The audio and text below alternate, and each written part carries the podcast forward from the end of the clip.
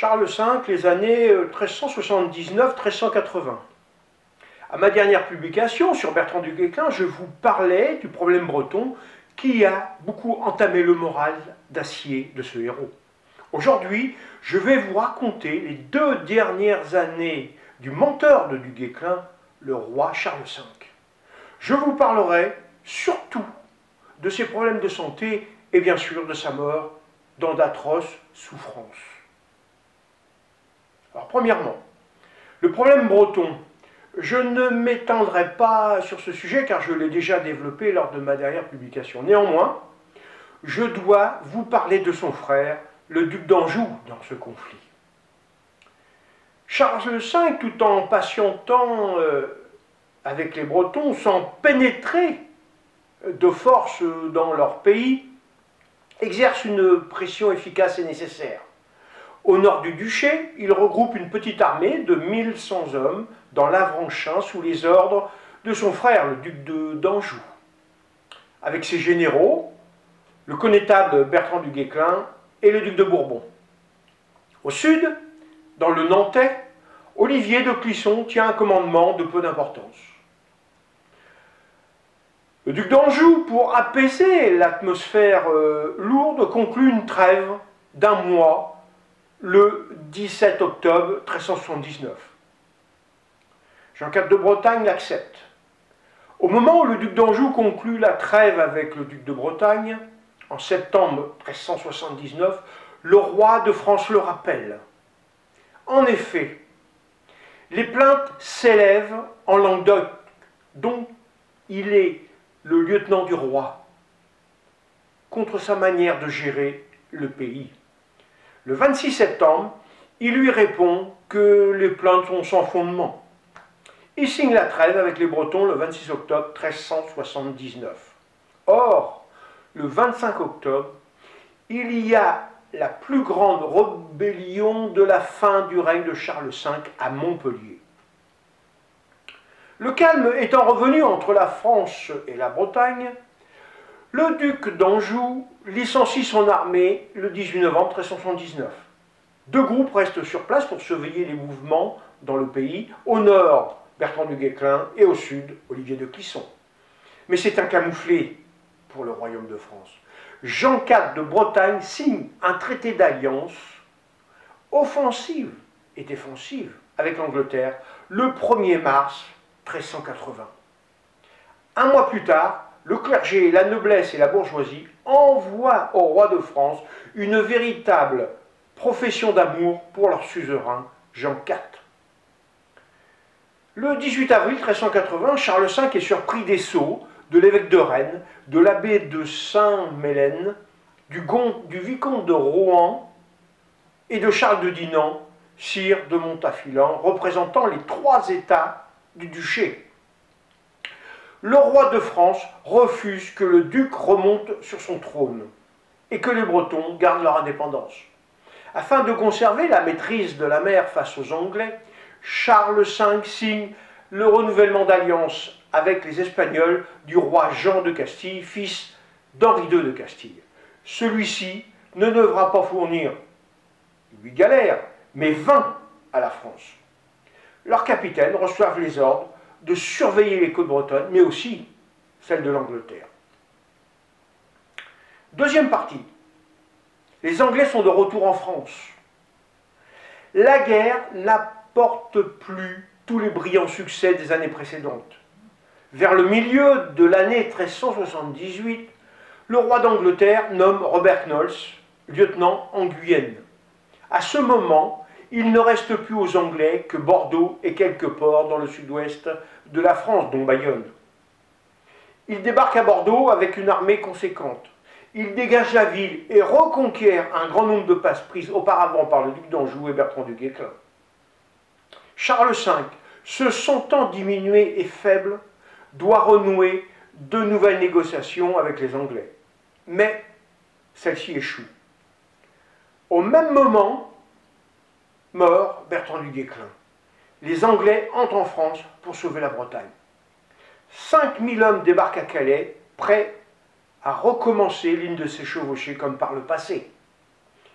le septième et dernier fils d'Édouard III, Thomas, comte de Buckingham et de Gloucester, le commande. Le 22 juillet 1380, l'armée se met en route. Comme celle de Hugues de Cavalet, il passe par Reims, traverse la Seine à Troyes et se dirige vers la Bretagne par la Beauce, sans être inquiété par les troupes françaises commandées par le duc de Bourgogne.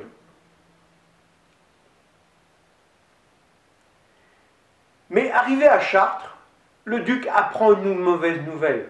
Le roi se meurt. Les frères du roi accourent. Le duc de Bourgogne licencie une partie de son armée et les Anglais entrent en Bretagne sans livrer bataille. Troisième partie, la mort de Bertrand du Guesclin. Charles V, pour sortir son connétable de l'imbroglio breton, l'envoie guerroyer contre les routiers en Haute-Auvergne. Avec le duc de Berry et le comte de Sancerre, le 20 juin, il mène le siège devant Chalier, au-dessus de la vallée de la Truyère. Le 27 juin, aidé par 500 hommes venus de Saint-Flour avec leur artillerie, Bertrand du Guesclin entre dans la ville. Mais il ne se repose pas pour autant. Il continue sa route vers Châteauneuf de Randon. La forteresse est tenue par Pierre de Galard, un lieutenant de Bertuca d'Albret. Le 28 juin, le siège commence. La forteresse est attaquée de toutes parts. Mais nous sommes dans les derniers jours de Bertrand du Guesclin. En effet, le 6 juillet, il tombe malade, une forte dysenterie son état de santé s'aggrave. Le 9 juin, il fait son testament. Le 13 juillet, le connétable de France, Bertrand du Guesclin, mort le jour même que la forteresse, forteresse se rend. Charles V est très affligé. Il vient de perdre son connétable, mais surtout un ami et un fidèle soutien à son roi. Il lui fait des obsèques aussi solennelles que s'il l'avait été, il l'avait fait pour son propre fils. Il ordonne que son corps repose à Saint-Denis. Il est inhumé dans la chapelle de Saint-Jean-Baptiste, préparée pour la famille royale, où la reine Jeanne de Bourbon reposait déjà, et où reposera le roi lui-même quelques mois plus tard. Dernière partie, Charles V s'affaiblit de jour en jour. Le roi de France quitte Paris pour Montargis à cause de son insalubrité constante. Le 1er février 1380, il se réinstalle dans la capitale, mais sa faiblesse et son dépérissement sont visibles. À peine arrivé, il a un excès de goutte qui l'emportera quelques mois plus tard. Charles V, le 21 janvier 1380, entre dans sa 44e année. Il, devrait être dans toute la force de l'âge. Mais les problèmes de santé du passé ressurgissent. C'est en 1374 que le roi a d'étranges maladies. À partir de ce moment, il faut penser à la succession. Octobre 1374, deux ordonnances règlent les conditions de régence si le nouveau roi est mineur. L'idée de la mort s'impose à Charles V. En effet, Dès 1360 apparaît un œdème chronique de la main droite entraînant de bonheur l'impotence, voire totale, du membre atteint. Comme il est dit ci-dessus, il contracte une longue attaque de la goutte en janvier 1380 de retour à Paris. Pourtant, il n'a jamais donné de signe de fléchissement ni dans les réceptions, ni dans les chevauchées à travers Paris. Les derniers mois de sa vie sont très remplis. Il y cause beaucoup d'ennuis et de soucis.